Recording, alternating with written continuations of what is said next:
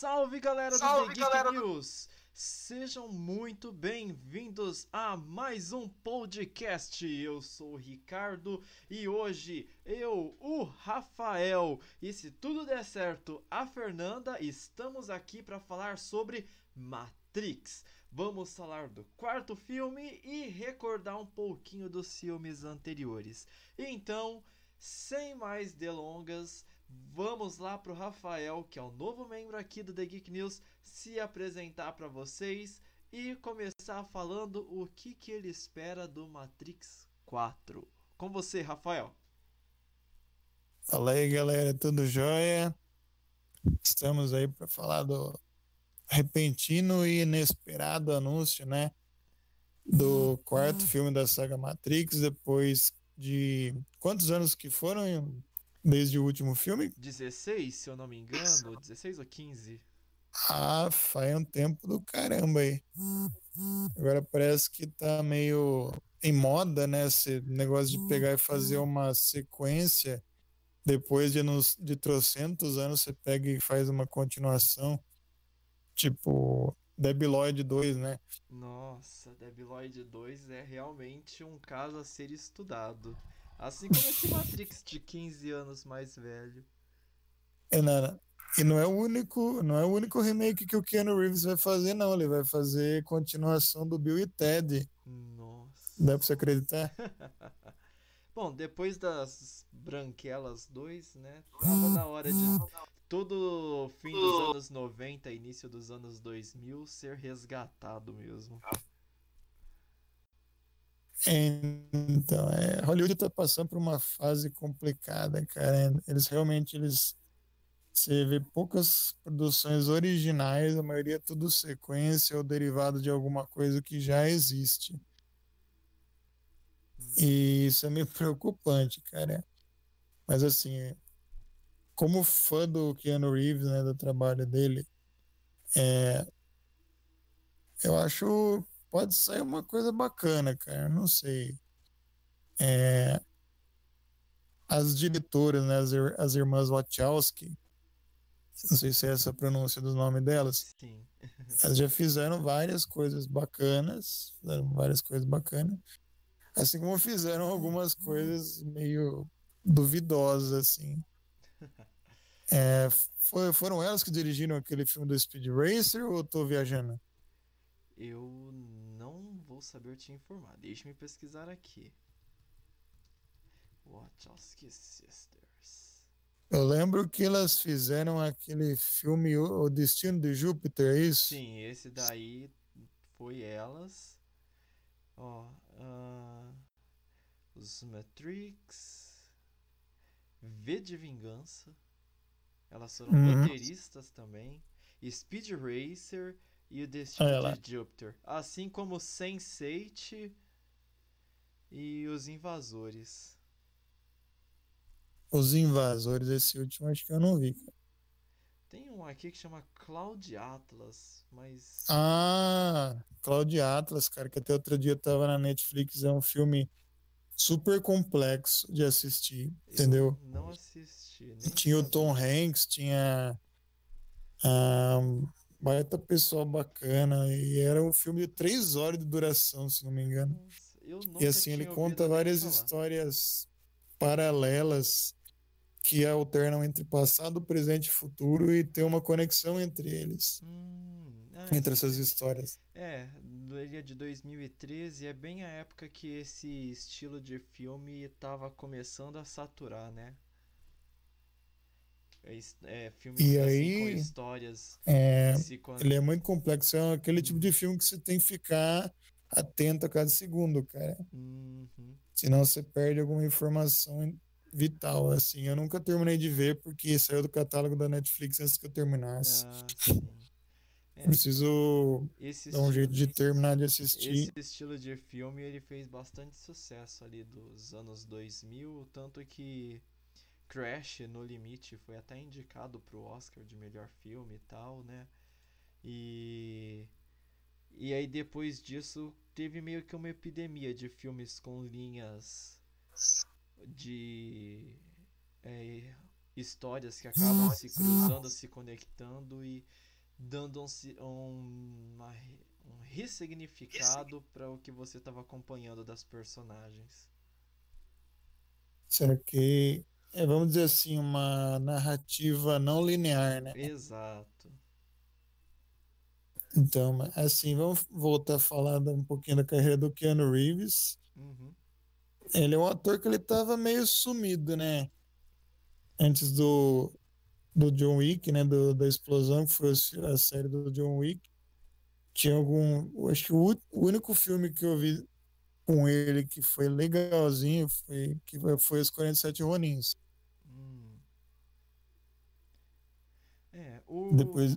o Reeves ele explodiu lá nos anos 90, né? Assim que ele começou a ser cotado para alguns papéis secundários, coadjuvantes, mas ele chegou a fazer um ou outro filme também que ele já tinha, ele era principal, mas Matrix eu acho que foi o que a carinha dele ficou estampada e tatuada no coração de todo mundo, né? Ah, sim. E aí depois ele realmente deu uma caída de quantidade, de volume de produção, não em qualidade, né? Ele só foi menos exposto. Até que de certa forma é algo bom, né? Porque muitos dos que fizeram sucesso nos anos 90 acabaram se tornando bastante impopulares, tiveram foram muito infames na escolha de seus papéis nos anos 2000 e acabaram alguns tendo suas carreiras aí destruídas, o que não foi o caso do Reeves, que soube escolher bem, foi muito bem agenciado, escolheu bem o que, que ele queria fazer e voltou aí, ficou praticamente uma década fazendo pouco serviço, trabalhando pouco durante 10 anos para depois voltar e explodir de novo, né? Ele teve dois picos aí grandiosos. Sim, agora ele a imagem dele voltou com tudo, né? Exato. Teve o John Wick, a gente teve pois a participação dele no, no, no, no jogo lá Cyberpunk 2077, né? Exatamente. Ele até hum, apareceu. Na, na E3, cara. Nossa, eu adorei a participação dele na E3, porque foi possível é ele... ver a, reação, a diferença na reação do povo conforme sua nacionalidade. A gente via lá os brasileiros, os latinos gritando loucamente Louca. desesperados. Ah, que ano! E em compensação a gente via também os empresários japoneses lá discretamente batendo uma palminha assim, sabe? então foi muito divertido ter esse comparativo aí de como que as pessoas reagiram ao Keanu e a E3 foi assim, o palco que evidenciou ele é, fora da, da saga John Wick. Porque John Wick, quando Sim. surgiu ali, evidenciou ele como protetor dos animais. e aí agora parece que o mundo descobriu um novo vírus que é capaz de tirar o ar de todo mundo. É, esse, esse, meme do, esse meme do Brave, Brave Taking, né? Brave Taking. Que eu acho que foi um fã que falou pra ela, pra ele, né? You're breathtaking, né? E ele respondeu, né? No, you are breathtaking. Virou um meme instantâneo, né? Exatamente. Então temos aí a asma de 2019. é o Keanu Reeves.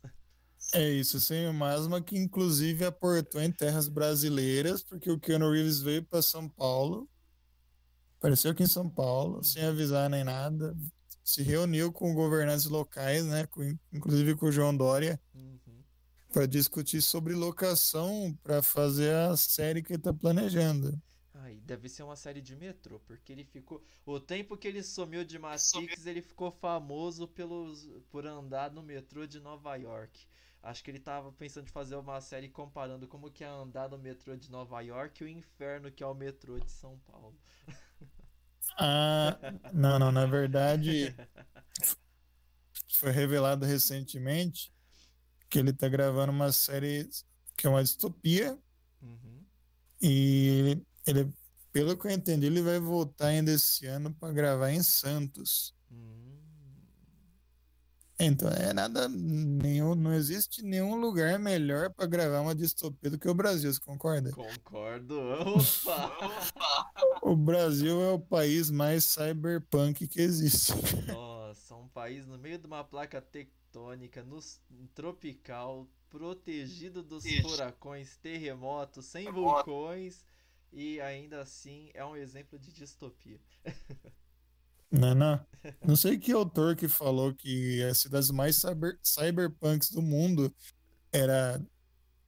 É, em, na lista delas estava São Paulo e Rio de Janeiro, cara. Meu Deus. Porque é um aglomerado populacional, entendeu? Uhum. Tipo, você tem os caras lá da favela com o celular Galaxy e, e antena da, da, de TV paga, entendeu? E, então é uma, é uma discrepância total, qualidade de vida e tecnologia abundante, entendeu? É, é cyberpunk, cara. Exatamente. Inclusive a gente vai falar isso aqui mais para mais adiante, porque cyberpunk foi uma das inspirações né, do, do Matrix, né? Sim.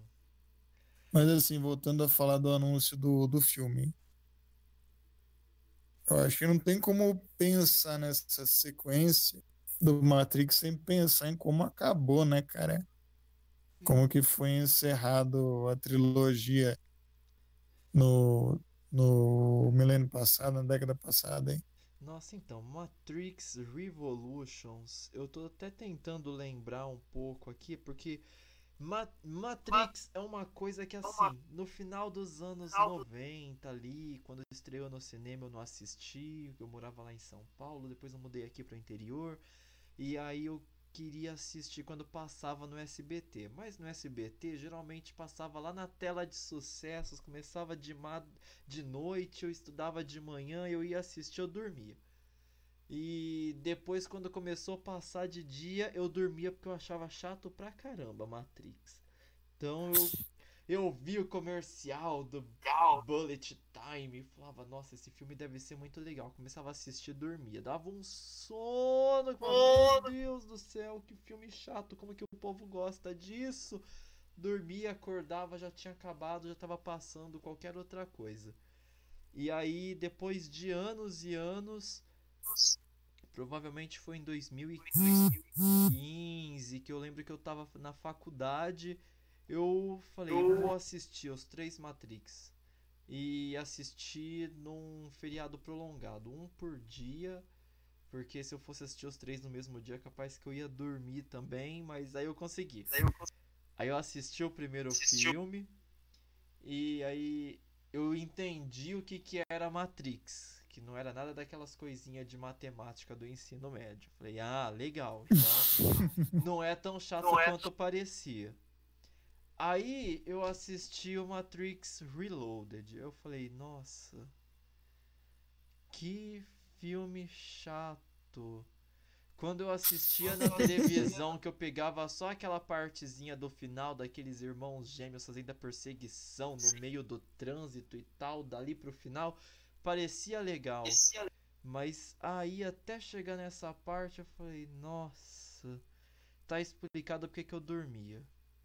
Mas aí eu comecei, eu assimilei, né? Ah, tá, Matrix ali, o pessoal acontecendo as coisas.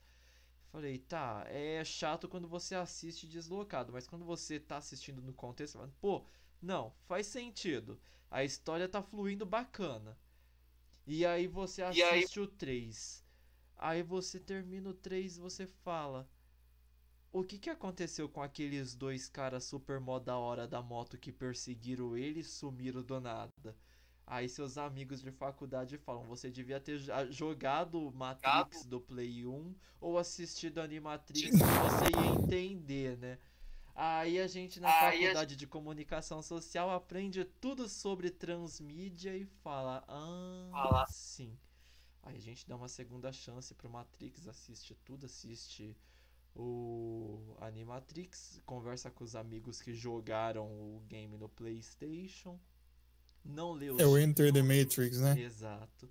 Não lemos o, as HQs, né? Porque a gente não tem aqui disponível, então a gente entende mais ou menos por cima ali. Por E cima. quando assiste de novo a trilogia que chega no Matrix Revolutions, você fala: o filme é ruim mesmo. O Revolutions ele finalizou bem a Finalizou história, bem mas a o filme não história. foi bem executado. Na minha Ah. opinião, desculpa os fãs de Matrix, mas eu não gostei do Revolutions. Achei que puxou muito para uns efeitos especiais. Queria fazer o mais Ai, e melhor. E acabou ficando mais no excesso. Não tem nada a ver aquele monte de robozinho entrando lá. E aí aqueles vermes gigantes que parecia. Meu Deus, sabe? E quiseram transformar em algo muito grande transformou numa grande chatice, mas finalizou a história, né? Assim, a Trinity, tadinha, sofreu bastante e sei lá, eu ah, não sei, não imagino pra onde que vai um Matrix 4. Não faço ideia de o que que vão fazer. E eu só sei que esse filme vai me fazer assistir de novo os três.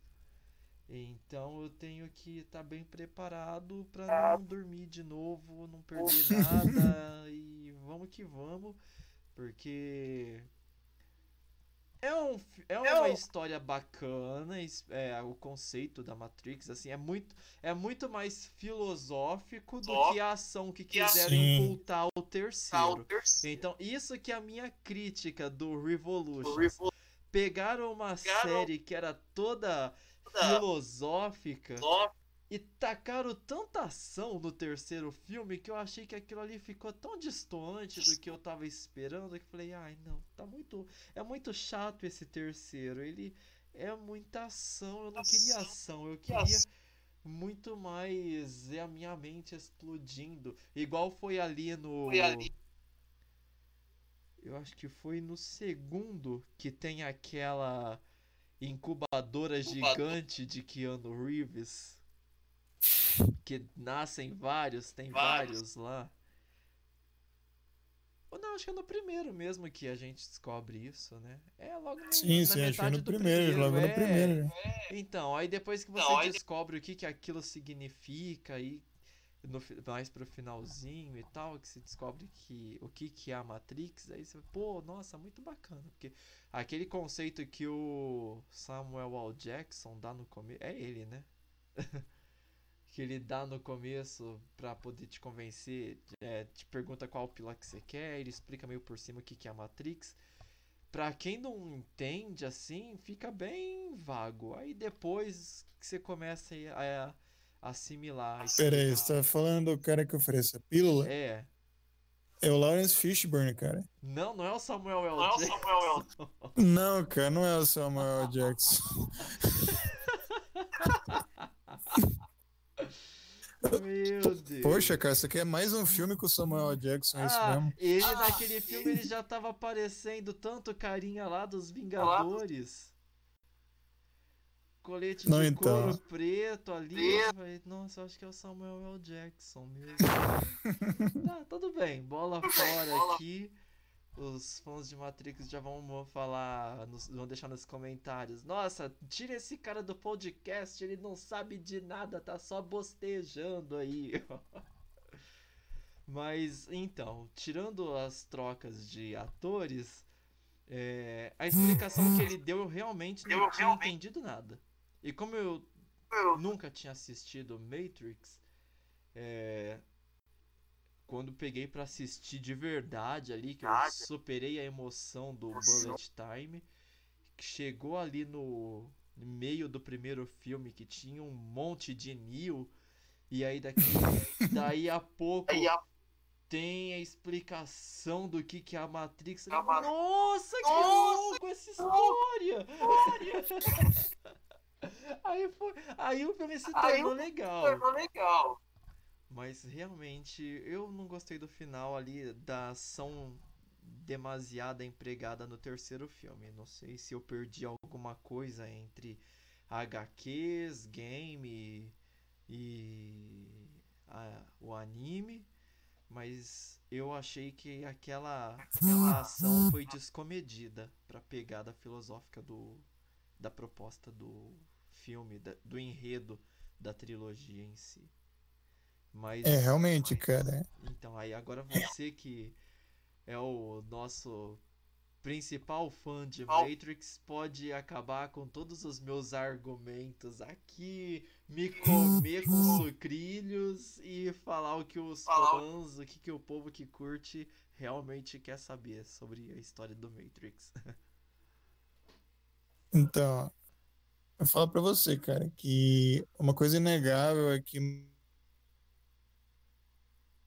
Alô? ele foi uma revolução, na- entendeu? Sim, uh, agora sim É, ouvindo. tanto em termos de, de narrativa quanto de efeitos especiais. É, os efeitos que o filme tem, eles não são inéditos, eles já existiam. O que acontece é que eles usaram de forma muito inovadora, entendeu? Por exemplo, o Bullet Time mesmo, que virou moda, virou modinha do caramba. Uhum. Era um- uma série de câmeras que era posicionada numa espiral, entendeu? Tanto que aquela cena do, do, do Neo caindo, né? Desviando das balas lá, que virou meme perpétuo lá. Deu um puta trampo do caralho pra fazer. E assim, cara, depois desse filme, acho que todos os. Apareceu um monte de filme usando esse bullet time. Inclusive aparece no primeiro Shrek, com a Fiona lutando lá. Não, E muitos outros filmes- Hoje em dia você faz o bullet time com uma câmera só, né? É, hoje em dia ficou bem mais. Quem usa muito esse negocinho do acelera, depois acelera é o Zack Snyder.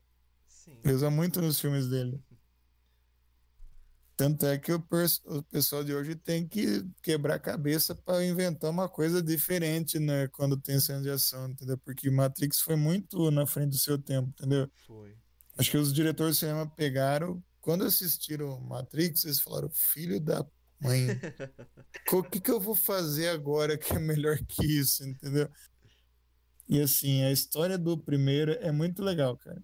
Também não é inédita, entendeu? Uhum. É que assim, o pessoal da- das antigas que conhece o seriado Twilight Zone, né? O Além da Imaginação, sabe que existia um episódio que uma dona de casa acordava num casulo do lado de vários outros casulos e descobria que o mundo dela era toda uma simulação, entendeu?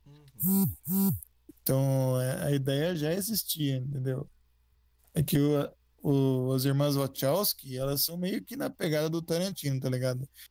É assim, elas, elas admitem que a criação delas não é original. Elas falam, não, a gente se inspirou nisso, nisso, nisso, nisso. E se você pegar o, Mat- o primeiro Matrix pra ver e rever, tem muitas simbologias no filme, entendeu? Uhum. Tem referências a Alice no País das Maravilhas. É, o próprio negócio da pílula vermelha lá é muito Alice na, na- no País das Maravilhas. Você tem influências ao próprio mito do Sandman. Tem pessoal que fala que era sobre, da HQ do Sandman do Neil Gaiman, já que o personagem do Lawrence Fishburne chamava Morpheus, né? Hum. Ah, é verdade. Isso. O Samuel L. Jackson era o Morpheus filme. É, é, na verdade, cara. Sabe o ator que quase fez o Neo? A primeira escolha do pessoal pra fazer o Neo era o Will Smith. Nossa. Por muito pouco que o Will Smith não foi o Neo, cara. Imagine, a gente quase perdeu um filme do do Homens de Preto no, no Matrix, cara. Mas assim, é... cara, o filme ele tem muitas camadas, assim, se for assistir o primeiro filme, ele é, ele é impecável, o primeiro filme. Eu, eu, É, achei tem- ele o melhor dos três, realmente. É, você tem toda aquela história bem construída, todas as cenas são bem construídas, não tem nenhuma cena jogada fora, nenhum personagem jogado fora, entendeu? É uma, é uma típica jornada do herói, entendeu? Você tem o, o Neo lá, que era o hacker lá, ele pega e descobre a Matrix e vai descobrindo seus poderes, entendeu? Uma jornada meio Naruto, meio Dragon Ball da vida. E isso, isso foi o que, mudou tanto, porque antes disso, o que, que nós tínhamos? Stallone, Schwarzenegger, Van Damme, sempre com o mesmo ritmo frenético, Sim. tiro, porrada e bomba. E por isso que assim, às vezes pessoal que nem eu que era mais acostumado com esses esse estilo de, de filme, quando ia assistir, achava chato, tedioso, dormia, não conseguia nem acompanhar. E depois e de um depois... tempo, quando você fala, não, eu vou assistir, você pega ali, concentra pega mesmo e assiste, você vê que o Matrix 1, ele é muito é denso. E então ele vai te envolvendo assim. E é justamente essa questão da narrativa, é, uma boa narrativa posta em um filme de ação que foi o que acabou revolucionando tanto o cinema, porque antigamente você não precisava ter muita narrativa para um filme de ação. Era é, outra... eram os russos que tava com um plano, uma bomba, alguma coisa. E aí chegava o herói americano para tirar e matar todo mundo. Chegava o o, o Van Damme para poder fazer os espacate para lá e para cá. Né, é, ou era russo, ou era russo, ou era ou era cubano ou era Vietcong, entendeu? Era, era isso que tinha antes do Matrix. então, é, outra coisa legal que eu, eu li recentemente sobre Matrix é que ele, ele foi pensado para fazer sucesso para vários públicos. Assim, Sim. quem não entendia porcaria nenhuma da história, porque a história não é muito palatável, entendeu? É, é muito complexa. Quem não entendia porcaria nenhuma da história ela se envolvia com o filme por causa das cenas de ação, entendeu? Tipo, eu não tô entendendo nada, mas esse cara luta pra caramba, entendeu? Esse, esse cara com essa mina, eles têm umas roupas estilosas, entendeu? Tem umas coreografia legal, então eu vou assistir por causa disso, entendeu? Então, tanto é que virou meio que moda, entendeu? Esse negócio de roupa de couro, sobretudo, Sim. e óculos, entendeu? Aliás, todo, todo o visual do filme foi feito especialmente pro filme, entendeu? Foi trabalhado pro filme. E então é isso aí, cara. E Espera só um pouquinho. Beleza. Então, é, eu achei que quando eu tava fazendo a faculdade, eu, eu aprendi, eu descobri que Matrix ele é ele foi planejado justamente para ser transmídia, né? Ou seja, você contar a narrativa de uma história com, com ângulos diferentes, com focos diferentes, em mídias diferentes. Então é isso que você falou, para agradar todos os públicos. Então tem o público fã de cinema ali, de live action, tem o público que é que às vezes não gosta tanto de filme, prefere uma animação. Aí teve o Animatrix que não, não contava o mesmo roteiro do cinema, mas a história era a mesma, do mesmo universo ali. Você não precisava assistir o filme para entender completamente, mas se você assistisse só um ou só o outro, você teoricamente, Teoric... tecnicamente você ia ficar interessado e instigado a saber mais. E onde, aí você ia ter que pesquisar onde você encontraria mais. Para quem não gostava muito disso, tinha o que? Os quadrinhos. Quem não gostava dos quadrinhos, tinha os videogames. Então era foi planejado mesmo esse universo transmídia do Matrix desde o começo ali, que nem você disse, para atingir vários públicos.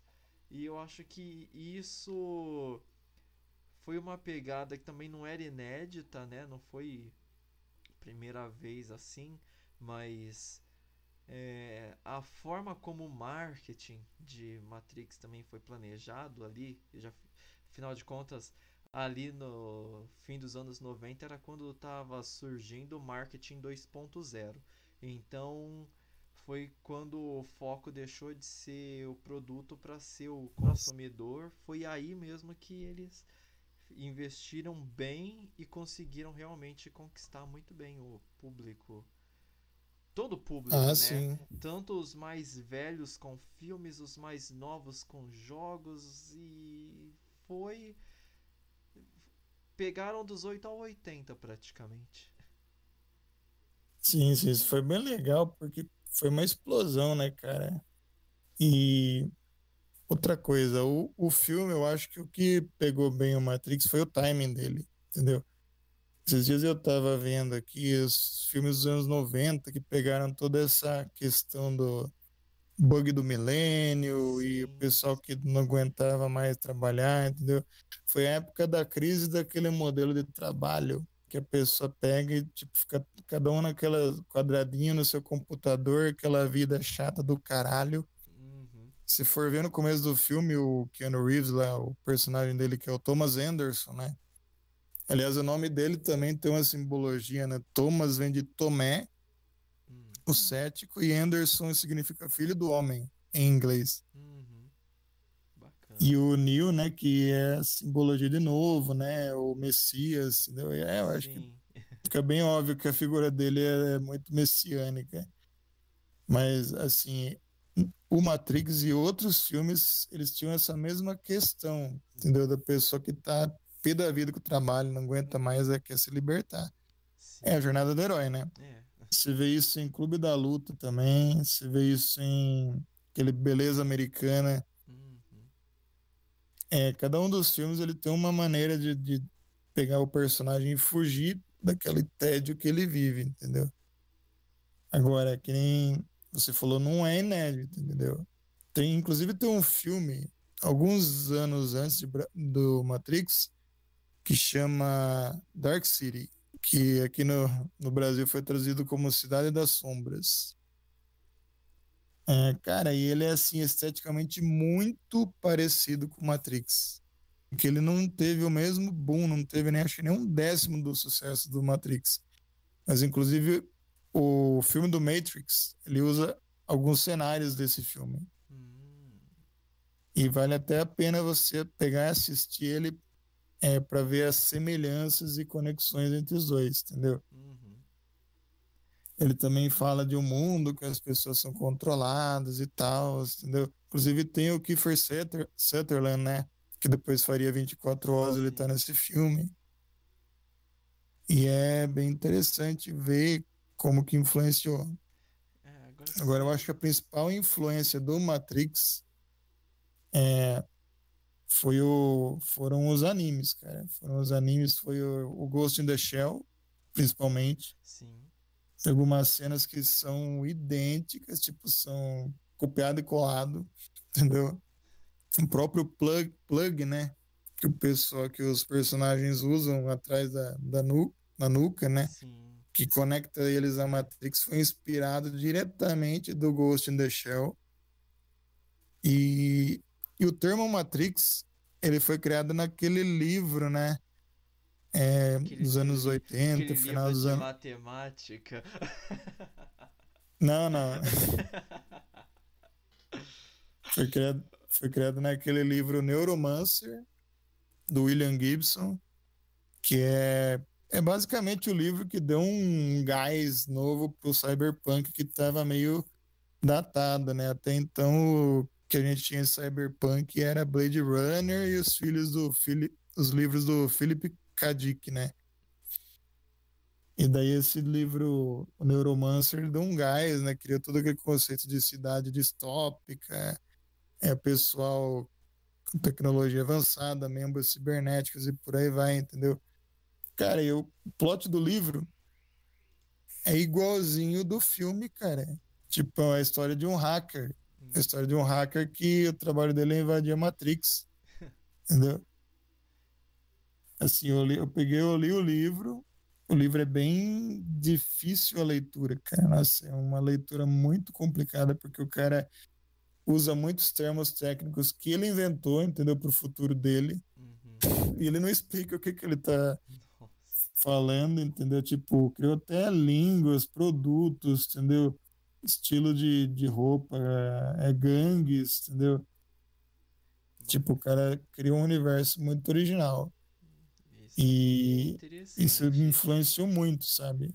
Seria interessante Inclusive... de se ler nos dias de hoje para poder comparar, né, principalmente as diferenças do que que ele imaginou naquela época para o que realmente para onde nos dirigimos realmente, né? É, tem uma falha enorme no livro, né? É uma coisa, eu acho que a única coisa que ficou datada é que o cara tá atrás de uma porcaria de uma placa que tem 5 mega. Nossa. Entendeu? Naquela época 5 mega era o paraíso, entendeu? hoje em dia, imagina se o cara visse hoje em dia o pessoal com tera, entendeu? E o cara aí, entendeu? Exato. Mas é bacana a referência, né? Então é, é Ghost in the Shell, o Neuromancer e o Cidade das Sombras, aí, que é um filme, um filme que veio antes também. Agora, sobre as sequências, falar sobre a sequência. Você falou que eu ia crucificar você e tal, entendeu? Não, cara, eu vou dar razão para você. Você ia, você ia, me co ia comer meus argumentos sucrilhos pelo que eu falei do Matrix Revolutions, né? Que eu comentei que, nossa, o filme é muito ruim, é chato, porque teve uma ação do meu ponto de vista ali desnecessária. Acho que se tivesse cortado pela metade o orçamento em a, de ação, o filme teria ficado bem melhor, porque aí ia ter um desenrolar um pouco mais tranquilo, talvez, da história, um, sei lá, não sei, então, eu não sei o que, que poderia ter sido melhorado no Revolutions.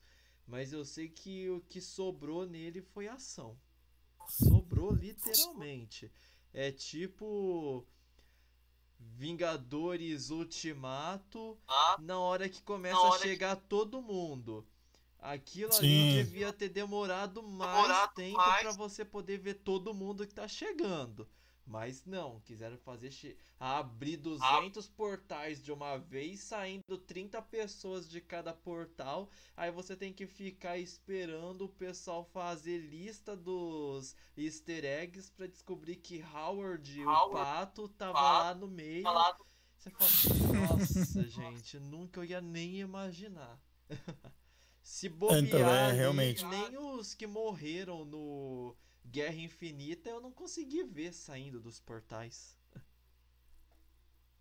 Então, o que, uh, o que é uma, uma boa ferramenta para a gente pegar e, e ver as falhas do segundo e do terceiro, a gente pegar e comparar com o primeiro. O primeiro tem ação, tem muita ação, só que todas as cenas são bem pensadas. Uhum. Assim, eu acho que depois que veio o sucesso estrondoso é, o orçamento subiu pra caramba, né? E aí foram e aí... pro terrível, mas é melhor. É, tipo, e daí o segundo filme já desanimou muita gente porque ele trouxe mais perguntas do que respostas, né? Sim, isso foi super legal, assim, no segundo filme, que você termina o filme assim, você, na hora que você acha que você acha. entendeu, né? Você termina o primeiro filme e você fala, poxa, legal, entendi. Legal. Aí vem o segundo e fala, ah, você ah, acha você que acha? você entendeu? Não é? E aí, nossa, gente, o segundo, logo ali no comecinho, aquela mansão. Meu Deus do céu, a Alicia já começa a ficar curioso, né? Você come... Tem... E o legal é que assim, o segundo ele começa com um pouco mais de ação que o primeiro. Aquelas cenas que se passam lá naquela mansão, que é a partir dali que você começa a ter um pouquinho de medo dos irmãos e aqueles gêmeos, sabe? Então começa dali, já começa, nossa cara, que louco. E o que será que significa? E aí você, é que nem você falou, você começa a ter muitas perguntas ali e o filme não se dispõe a responder tudo, não. É que aí ele realmente já quer que você vai pro Animatrix, quer que você vai pros jogos, sei lá. Ele quer te direcionar para, olha, Matrix ah, olha. não é só filme, é todo um universo. Que aí você vai ter outras formas de entretenimento para buscar suas informações. É tipo. É, é tipo os gibis da, da Marvel, da DC, que você tem que comprar o do Batman, entendeu? A história que começa no gibi do Batman termina na do, da Liga da Justiça, entendeu? Trazendo para os dias é comp... de hoje, assim, pro ambiente que é mais talvez o pessoal seja mais antenado, é o Arrowverse. É, o é quando hum. você faz aqueles crossovers, Cross... você tem que pegar um domingo à noite inteiro e do Flash pra Supergirl, Legends of Tomorrow e terminar no episódio do Arrow. Episódio do Arrow. Aí você entende a história.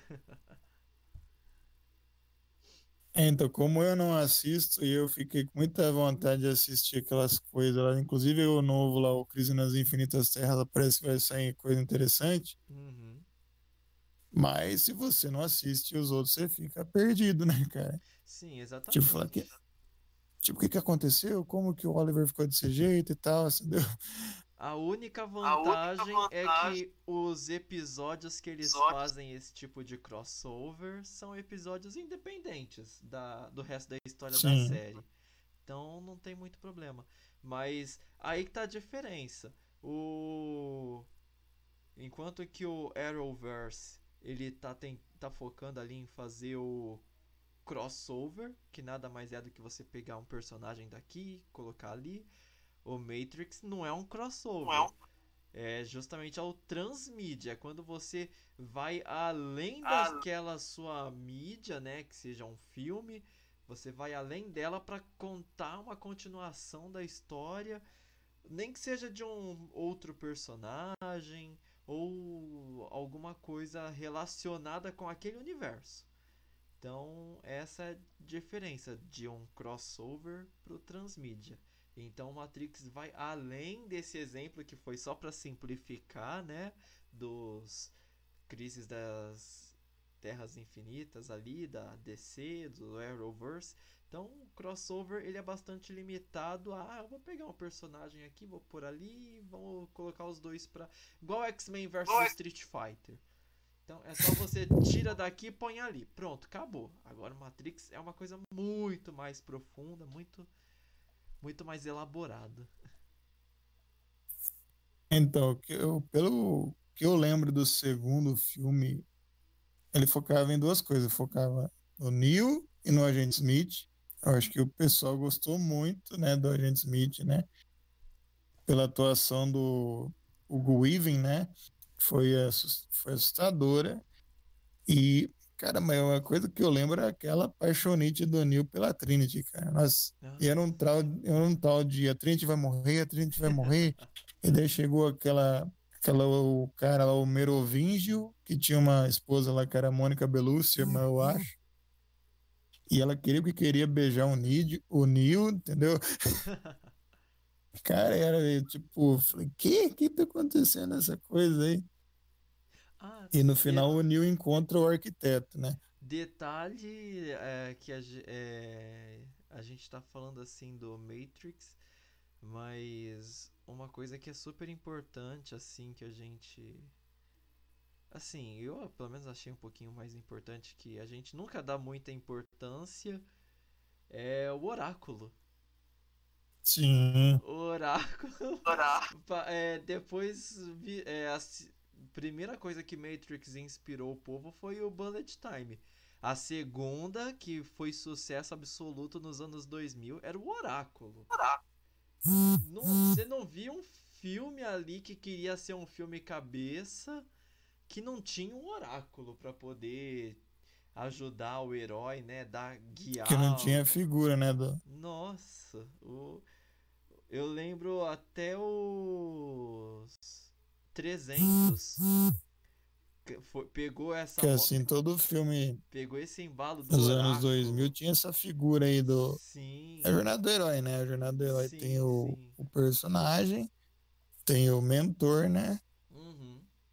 Que é o, o guia, né? E em Matrix ele é meio que dividido em dois personagens, né? Você tem o, o Morpheus e você tem a Oráculo. entendeu? Mas realmente é, virou meio que padrão que todo filme tinha que ter um personagem que sabia tudo, que ia guiar o herói e não sei o que tem. Sim. Mas, cara, as próprias irmãs Wachowski fizeram uma palestra uma vez, falaram assim, é, a jornada do herói, ela é tipo, vamos dizer assim, é, é a galinha dos ovos de ouro de Hollywood, cara. Sim. Tem muitos filmes que são a mesma história, entendeu? Contada de forma diferente, entendeu? Você pega aí exemplos clássicos aí, Star Wars, Nossa. entendeu? Harry Potter, entendeu? Senhor dos Anéis, que, que veio acho antes de tudo, né? Uhum. Também é um exemplo clássico de Jornada do Herói. E tem muitas outras, né? o Matrix também, entendeu? Então, cara, é, o que você vê de Jornada do Herói é muito Pois é, é muito eu, manjado. Eu acho que o diferencial ali do Não, Matrix é que o herói, ele herói parece que sofre menos do que o das outras, né? Porque o é, é lógico que o Neo ele tem a questão, né, de tentar, falhar, aprimorar, tentar de novo e chegar ao êxito. É, essa é a, a, é a jornada do herói leitinho com pera. Mas tem histórias, por exemplo, Star Wars, War? que é tentar, falhar, yeah. sofrer so muito, muito, muito, muito, muito, muito, muito, se preparar para tentar de novo e Star Wars ainda Wars. no tentar de novo você vai falhar mais uma vez para só depois você ter o êxito. Exatamente. É, Senhor dos Anéis Sim. também.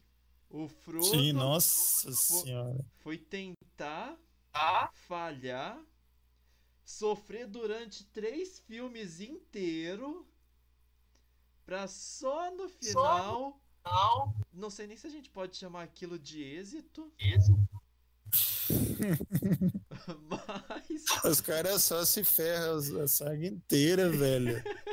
e termina a saga fudido. Entendeu? Exatamente. Como que pode chamar de final feliz, né? Ir lá pras lá. terras dos elfos, depois de tudo, deixar o, o Sam sozinho, gente. Eu quase chorei quase. com o Sam ficando sozinho ali, porque eu tava. É, peraí, ele não ficou sozinho, ele ficou com a Fai, ele tinha esposa ah, e, não, e os filhos dele lá. Ele tinha que ficar com o Frodo. Frodo! Eita, cara. Depois de tudo que eles viveram juntos, o Frodo só chega e fala: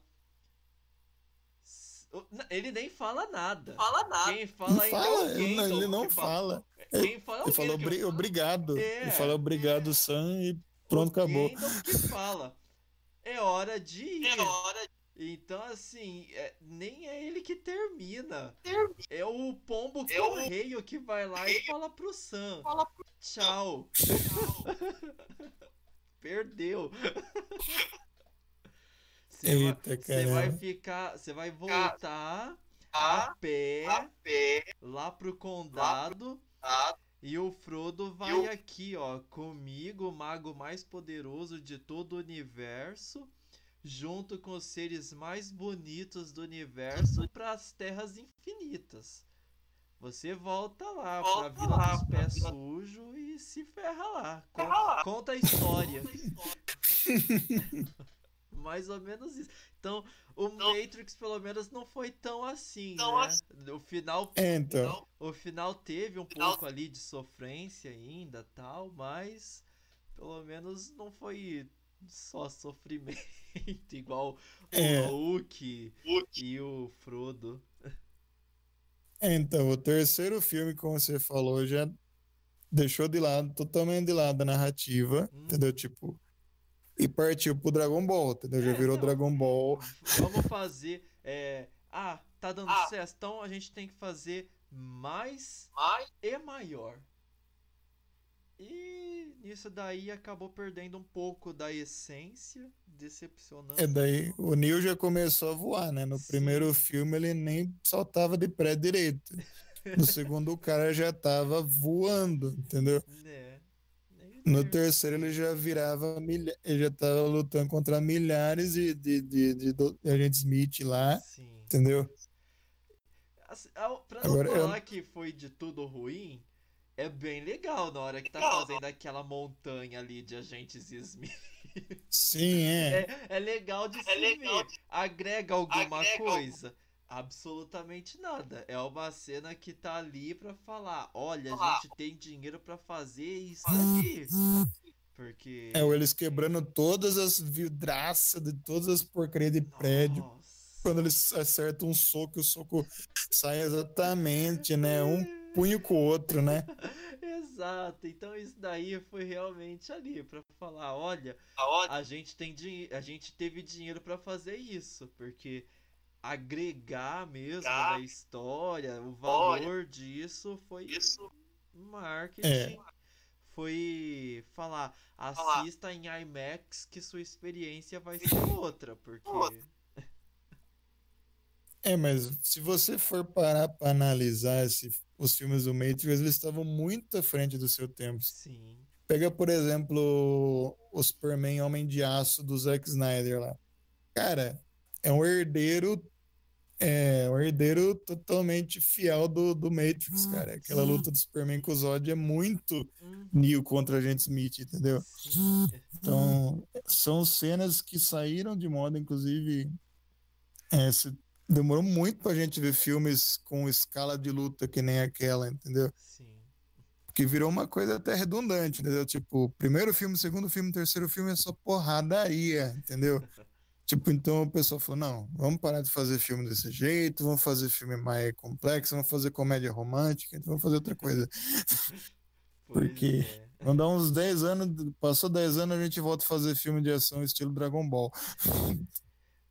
Então tem esse mérito dele ser uma, co- um experimento. Foi um filme, um filme muito experimental, cara. Sim. É, aí Isso- foi tentar experimentar fugir dessa linha aí das trilogias, acabou se dando muito mal, que convenhamos, Homem de Ferro 3 É, não quis ir pro terceiro filme só porradaria e acabou tomando porrada na, da crítica, né? Porque Homem de Ferro 3, meu Deus. Aí pra não fazer, aí resolveram fazer o Capitão América 3 ali do jeito que manda o script, né?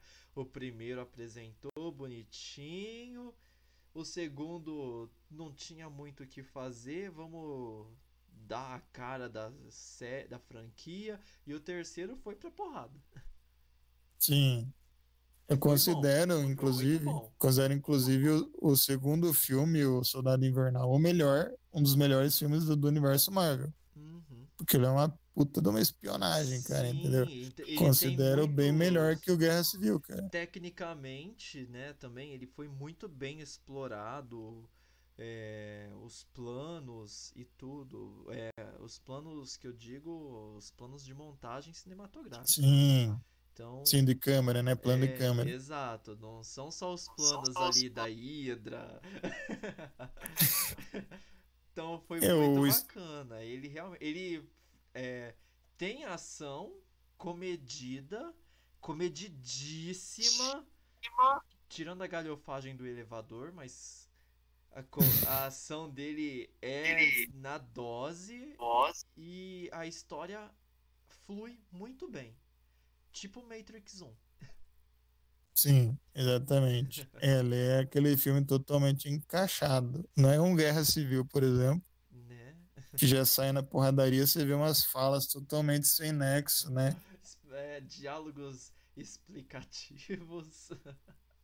Você vê o, a Wanda com o Visão falando sobre tempero. É sério mesmo isso aí? né?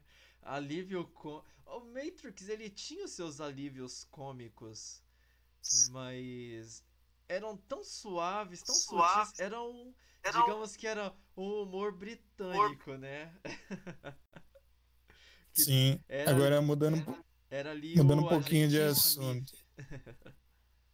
Mudando um pouquinho de assunto. Uma coisa que eu tinha quase esquecido aqui. é Que o Matrix, ele ditou também o estilo do, do visual, né? Uhum. Tanto que você pensa assim, naquela época do Matrix, a gente tinha personagens ultra poderosos, mas a gente não tinha filmes de heróis, entendeu? A gente não tinha filme de herói. É, eu não tô lembrado de quando que é o primeiro Blade lá, que foi um dos primeiros filmes de heróis que saiu. Ah, é um pouquinho antes, eu acho que ele é de 98. Mas ele foi, acho que foi inspirado nessa estética, cara, tipo roupas de cor e tal, entendeu? Sim, é Que Blade naquela época tava muito em 98. voga. Ele tava muito em um voga. e meio antes do Matrix. Tanto é que o os primeiro, o primeiro filme de herói oficial que veio mesmo, que foi o X-Men, né? Uhum. O pessoal trocou tudo aqueles uniforme colorido por outra roupa de couro, entendeu? Exatamente. Então você vê como é que influenciou muito, entendeu? A gente só foi um herói colorido mesmo com o Homem-Aranha do Sam Raimi, Sim. bem depois. Porque tava meio que um padrão, né? O pessoal fugia daquele conceito de colorido e super-herói, entendeu? É, depois, Depois que vieram os filmes do Nolan e- nos anos 90 ali, tipo, é... Acho que o Fantasma lá... os- Nossa senhora. Sabe, assim, Sabe? tinha que tirar um pouco dos Tirar coloridos dos heróis mesmo, porque os heróis coloridos não tava dando muito certo. É, tinha, teve o filme do Sombra, cara. O filme do Sombra que é mó Isso, da é hora. o Sombra, que é o roxo, que eu tô aqui confundindo com o Fantasma, é o Sombra. Não, não. Tem o filme do Fantasma, que era o Billy Zane, né? O Billy Zane. Deixa eu ver É um filme legalzinho, é um filme legalzinho, estilo Indiana Jones, mas teve o filme do Sombra também, cara. Ah, é o Fantasma mesmo, que ô maravilha. E o Sombra é outro, o Sombra é outro cara. É, eu vi aqui, o Sombra é outro. É que o Fantasma ele ainda tava lá na pegada do Batman e. Robin. Sim, sim. Nossa. Jesus. Isso aí acho que foi que enterrou assim, um de super-herói de vez, né? Mais ou menos. Então, Então, é, mas. Voltando a falar da. Cara, eu não sei como é que tá o cinema na época, mas é, eu acho que não tinha muito filme de artes marciais também, né? Na época do Matrix. Ah, não, nessa época aí já o Van Damme, o pessoal, né, os American Boys ali, eles já estavam indo pra tiro mesmo, né? Porque eles já estavam ficando um pouquinho Eu gastados. não tava mais aguentando fazer acrobacia. Exatamente. Então ali já tinha saído mesmo do da coreografia pro tiroteio. Então já era, já tava entrando nessa era aí, né? Era aí. Dos tiros. Então não tinha muita arte marciais mesmo, não. Então, é, e o legal é que você vê os making off do Matrix, vale até a pena o pessoal procurar aí. Além de você ver todo o aparato de câmera e tal, você vê que cada um dos atores foram treinados mesmo, entendeu? Uhum. Tipo, é, eles fizeram grande parte da sequência de ação, entendeu? Você vê o, o Keanu Reeves, a Carrie Ann Moss lá, o Lawrence Fishburne, todos eles deram a, deram a alma para fazer isso aí, entendeu? Então foi um trabalho muito bem feito, bem coordenado. E foi uma aposta muito arriscada na época, né? Sim. Porque não tinha nenhum, nenhuma certeza, não tinha nenhum filme nessa pegada aí, cara. Aí o que veio copiar depois a pegada das artes marciais foi o Demolidor. Uhum, é que inclusive também usa couro. Sim, exatamente. Aí é, é que aí já tinha vindo o Homem-Aranha, já começou a pegar um pouco de cor. Então, a partir daí foi, né, Demolidor, Electra e só foi ficando mais chamativo. Aí depois veio a trilogia do Nolan, que veio, acabou meio que consolidando essa estética dark e realista, né? Uhum, E acabou de vez, enterrou de vez a franquia dos heróis, né? Nessa época eu acho que tava Homem-Aranha 3, X-Men 3, daí ninguém mais tava dando muito crédito pros heróis. É, exatamente. Tanto que o Arrow mesmo, que você falou, quando ele começou, ele não tinha nada de herói, entendeu? Nossa, o Arrow, meu Deus, quando começou. Era o. Nossa, é. Quem assistiu Arrow nos últimos três anos não tem nada Nada. do Arrow quando Do Arrow. chegou. O arqueiro, quando começou ali, Começou. ele era uma outra série.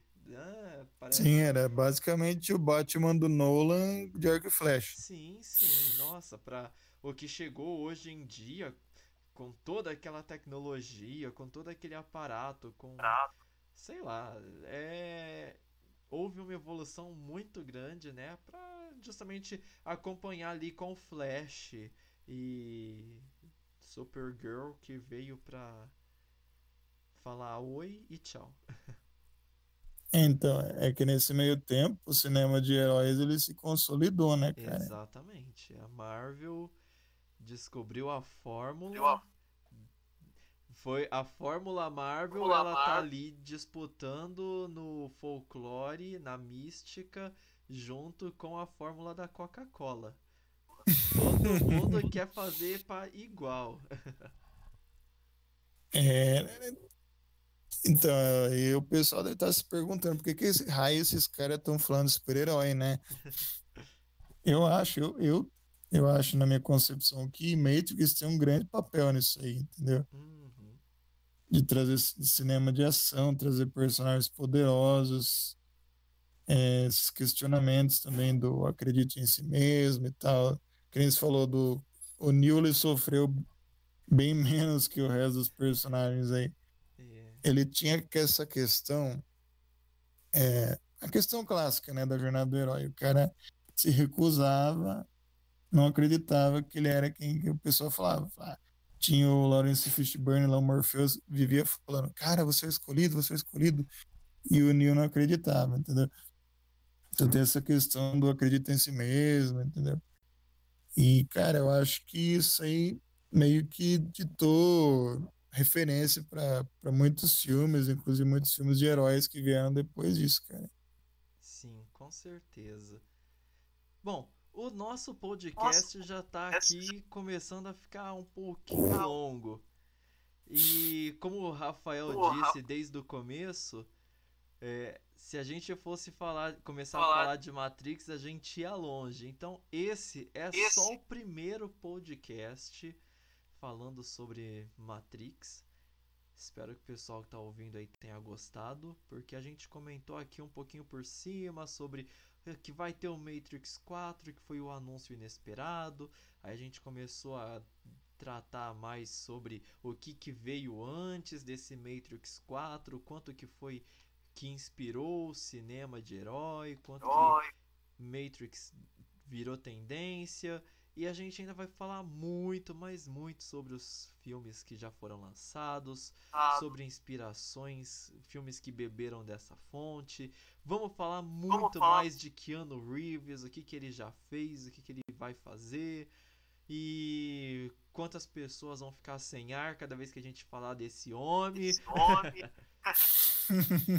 Então eu vou agradecer aqui o Rafael pela presença dele nesse primeiro podcast sobre Matrix. Provavelmente vai ser não só sobre Matrix, mas sobre heróis. Herói. Vamos falar bastante aqui, Falar que vocês viram que Matrix é muito pano pra manga, que o pessoal já me zoou porque ninguém usa mais essa expressão, só quem tem poucos dígitos no RG, que não é o meu caso. E Rafa, despeça-se, é, faça suas É. considerações, despeça-se aí do pessoal. Vamos deixar um pouco de assunto pra semana que vem. Assim, concluindo, assim, primeiramente, é, o que eu acho dessa notícia do Matrix 4 aí é o seguinte, tendo em vista como que acabou, como foi concluída a trilogia do, é, do, primeiro, do primeiro Matrix lá, a gente fica meio com receio, né? Tipo, e será que vai ser coisa boa? Agora, tendo em vista o trabalho excepcional do Keanu Reeves que ele vem fazendo ao longo dos anos, o pessoal que conhece a história dele sabe, né, a importância do, do trabalho dele para a vida dele. Ele leva muito a sério o que ele faz, entendeu? Então aí a gente já já fica na expectativa, né? Principalmente esse pessoalzinho aí que foi contaminado pelo vírus do Keanu Reeves, né? Pegaram asma. O asma. Então, fiquem aí espertos aí que logo mais ele tá no Brasil de novo aí. Ne- É isso aí, gente. Obrigado muito por ouvir, por aguentar as nossas considerações aqui. É, a gente conversando e um cortando o outro assim, educadamente. E isso aí, galera. Esse é só o primeiro de muitos. Em breve vamos ter, vamos ter o podcast 2 Reloaded e muito, e muito mais vai ser falado conforme as notícias forem saindo aí. É isso aí, galera. Valeu. Valeu, Rafael. Muito obrigado. É isso aí, pessoal. Pessoal. Eu também tô meio sem saber o que esperar do Matrix 4. É tipo terceira temporada de La Casa de Papel. Terminou de um jeito que tava satisfatório e aí agora não sabia o que esperar e pelo menos La Casa de Papel a terceira temporada me surpreendeu positivamente. Eu não duvido nada que o Keanu Reeves vai fazer aí um bom filme, né? Afinal de contas, Matrix podia já até mudar de nome, podia ser Keanu, Keanu Trix, que que já ele já se apoderou. E só pra encerrar aqui com uma brin uma piadinha, o Ben Affleck, ele também começou ali a fazer sucesso com filmes de herói. Ele começou fazendo Demolidor. Ele fez uns filmezinhos antes, assim, adolescente, mas ele fez Demolidor e ele fez o Batman. E a gente vê o quanto que ele ficou Quanto acabado, ficou nesses, acabado. nesses 15 anos. Agora o Keanu Reeves, ele fez Matrix na mesma época e vai fazer de novo. E ele vai fazer o mesmo personagem porque ele não mudou nada. Então, esse homem tem Esse alguma homem tem coisa que a alguma gente não tá sabendo, tá? Eu acho que ele roubou o código fonte, alguma coisa ali da Matrix. Deve ser uma falha na Matrix. Só pode. Esse cara, ele. Não sei. O Keanu, ele tem alguma coisa que os outros homens não têm. Mas Ele é o Keanu. Ele é o Keanu. Ele é, ele é breathtaking. Então é isso aí, pessoal. Espero que vocês tenham Pessoal, gostado. Muito obrigado a todos que nos acompanharam até aqui. Siga nossas redes sociais, acompanhe nosso site, que vocês vão ter muito no- muitas novidades em breve. Agradeço mais uma vez o Rafael, a Fernanda, que ficou quietinha hoje. Ah, é, ela não veio. Que mancada, cara. Mas não se preocupem, não fiquem tristes. Ela vai estar no próximo. Nossa. E talvez até o Gabriel esteja junto. Acho que ela não veio porque o Gabriel não veio, hein? Hum, verdade, hein? É. Eu não, nem reparei. Quando o Gabriel, o Gabriel não faz essa Gabriel não falta, quem faz é a Fernanda. e é isso aí, galera. É. Um abraço pra Um ab- todos. Rafael quer complementar? Ah, não, cara. Eu faço minhas suas palavras. Muito obrigado a todos. E até E a a- próxima. Tchau, tchau. Tchau.